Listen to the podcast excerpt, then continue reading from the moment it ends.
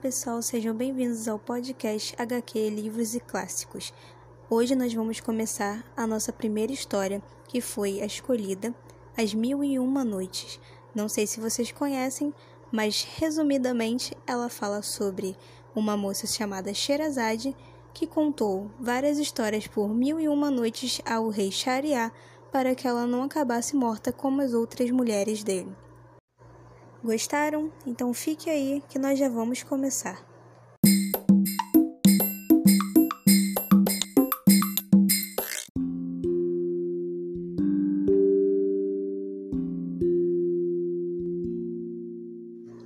As Mil e Uma Noites, começando com a história do rei Shariar e seu irmão Shazimã.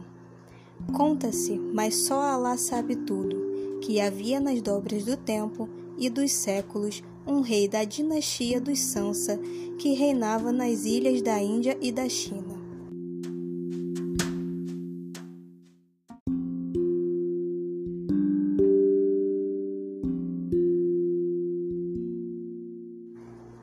E tinha dois filhos, Shariar e Shazimã. Ambos eram governantes justos e seus povos amavam-nos. Certo dia, Shariar sentiu irresistível saudade do irmão e enviou seu vizir para convidá-lo.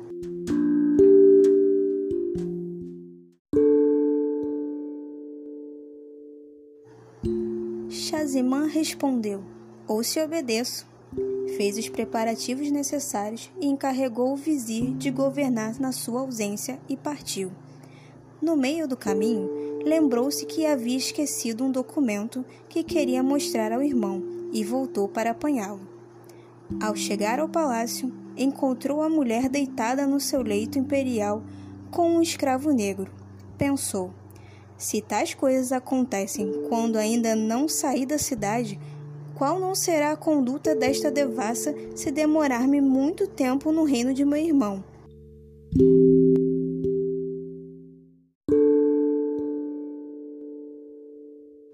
Sacou a espada e cortou as duas cabeças e retornou à viagem. Mas uma grande tristeza apoderou-se dele. Emagreceu, empalidou-se, e ao vê-lo assim, o irmão preocupou-se e indagou-lhe sobre as causas de sua depressão. Ele não quis contar. Para distraí-lo e diverti-lo, Shariar organizou uma excursão de caça em um safari, em sua honra.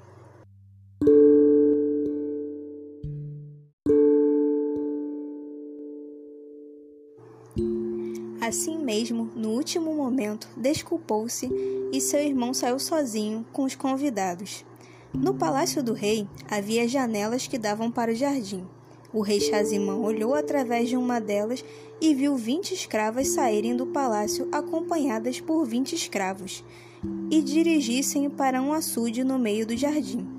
E ficou espantado ao reconhecer no meio do grupo a própria esposa do irmão, a qual, num determinado momento, chamou assim um negro gigante e entregou-se a ele na presença de todos, dando assim sinal para que escravos e escravas se juntassem e imitassem a rainha.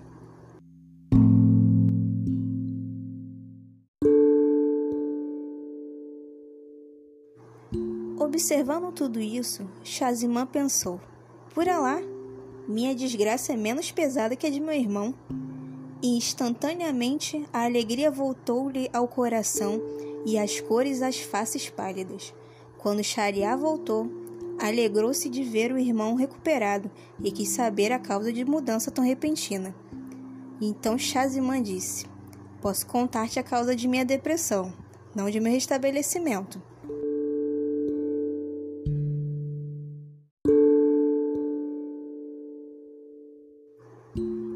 E contou tudo o que aconteceu entre ele e sua esposa. Mas o irmão queria saber o segredo de seu restabelecimento e insistiu. Shazimã acabou por lhe contar o que observou da janela do palácio. Primeiro, gostaria de ver tudo isso com meus próprios olhos, disse Shariar.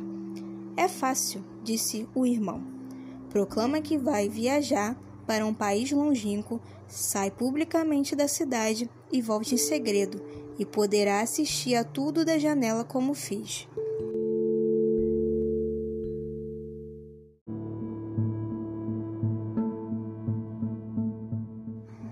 Imediatamente, o rei encarregou um pregoeiro de anunciar a sua ida numa viagem demorada. Os soldados o acompanharam e instalaram um acampamento fora da cidade. O rei entrou em sua tenda e ordenou os criados que não deixassem entrar ninguém. Depois disfarçou-se de um mercador e voltou secretamente ao palácio, pôs-se à janela indicada e ficou esperando. Em menos de uma hora, viu vinte escravas e vinte escravos rodearem a rainha. Viu o negro gigante e tudo que seu irmão lhe descreveu. O rei quase perdeu a razão e disse ao irmão: Vamos procurar outro destino pelos caminhos de Alá, pois só teremos direito à volta a nossos tronos se localizarmos homens mais desgraçados que nós.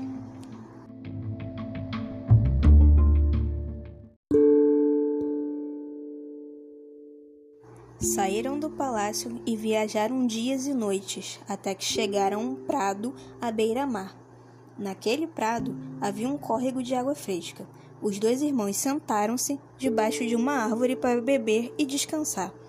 Logo viram o mar agitar-se, e dele saíram uma coluna de fumaça negra, e a fumaça transformou-se num gênio enorme, de estatura grande e carregando um cofre muito pesado.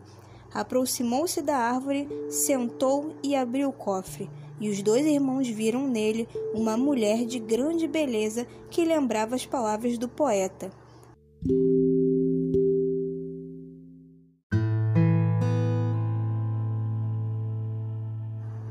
Apareceu na noite e transformou-a em dia.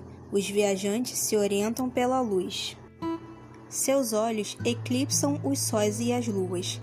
As criaturas dançam de alegria quando ela chega, e a natureza chove lágrimas quando ela se vai. O gênio tirou a mulher do cofre e disse: Vou dormir um pouco. E apoiando a cabeça nos seus joelhos, fechou os olhos e dormiu. Ao ver os dois reis, a mulher acenou para se aproximarem, mas eles explicaram por sinais que tinham medo do gênio.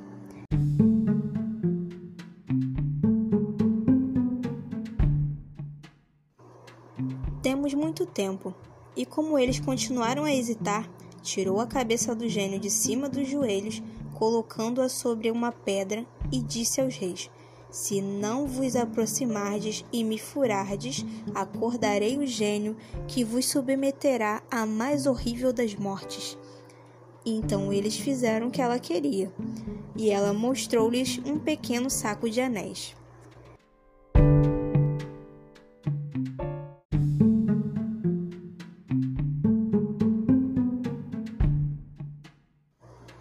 Sabem o que são estes anéis? perguntou. São anéis de sessenta homens que copularam comigo sob os comos deste cretino Afrit.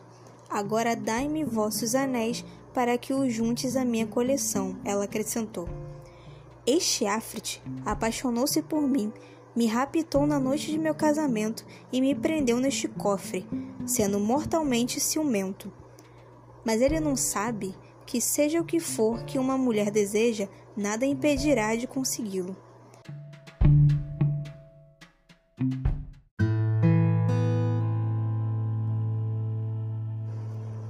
Disse o poeta: Não confie nas mulheres e não dê fé às suas juras, pois seus humores dependem de seus ovários. Exibem amor fingido e age com pérfidia. Que a história de José te ponha de prévio aviso. Não vê que o demônio expulsou Adão do paraíso por causa de uma delas? Os irmãos olharam um para o outro e disseram: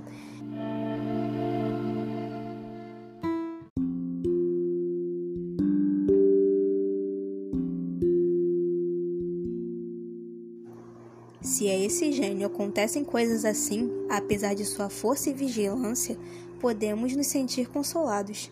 E regressaram ao palácio. Shariar mandou cortar a cabeça de sua esposa e dos quarenta escravos e escravas, e a fim de prevenir qualquer futura traição, decidiu casar-se cada noite com uma nova donzela e mandar matá-la na aurora. Em três anos, centenas de moças foram assim sacrificadas. A tristeza e o horror encheram o reino. As famílias fugiam para salvar suas filhas, até que um dia o vizir, encarregado de conseguir uma nova donzela, procurou e nada encontrou. voltou para casa abatido e receoso do que o rei faria com ele.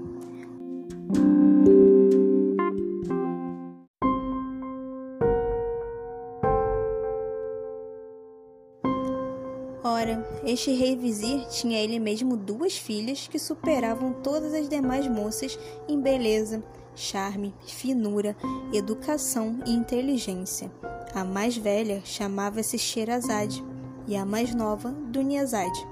Sherazade havia lido inúmeros livros e conhecia a história dos povos, reis, poetas dos tempos antigos e modernos. Era eloquente e sua voz tinha um timbre melodioso muito agradável.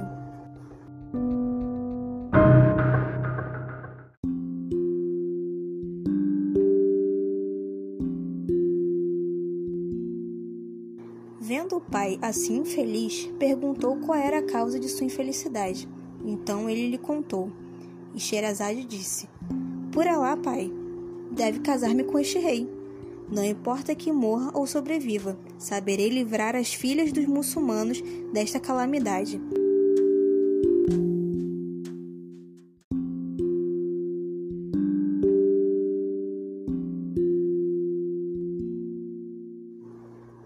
O vizir atendeu à vontade de sua filha e levou até o rei Shariar.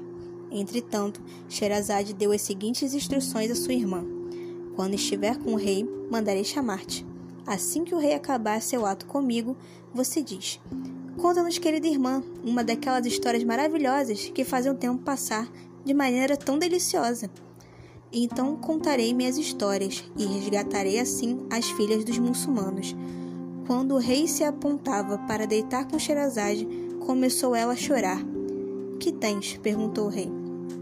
Ó oh, soberano, tenho uma jovem irmã de quem gosto muito e queria despedir-me dela antes de morrer.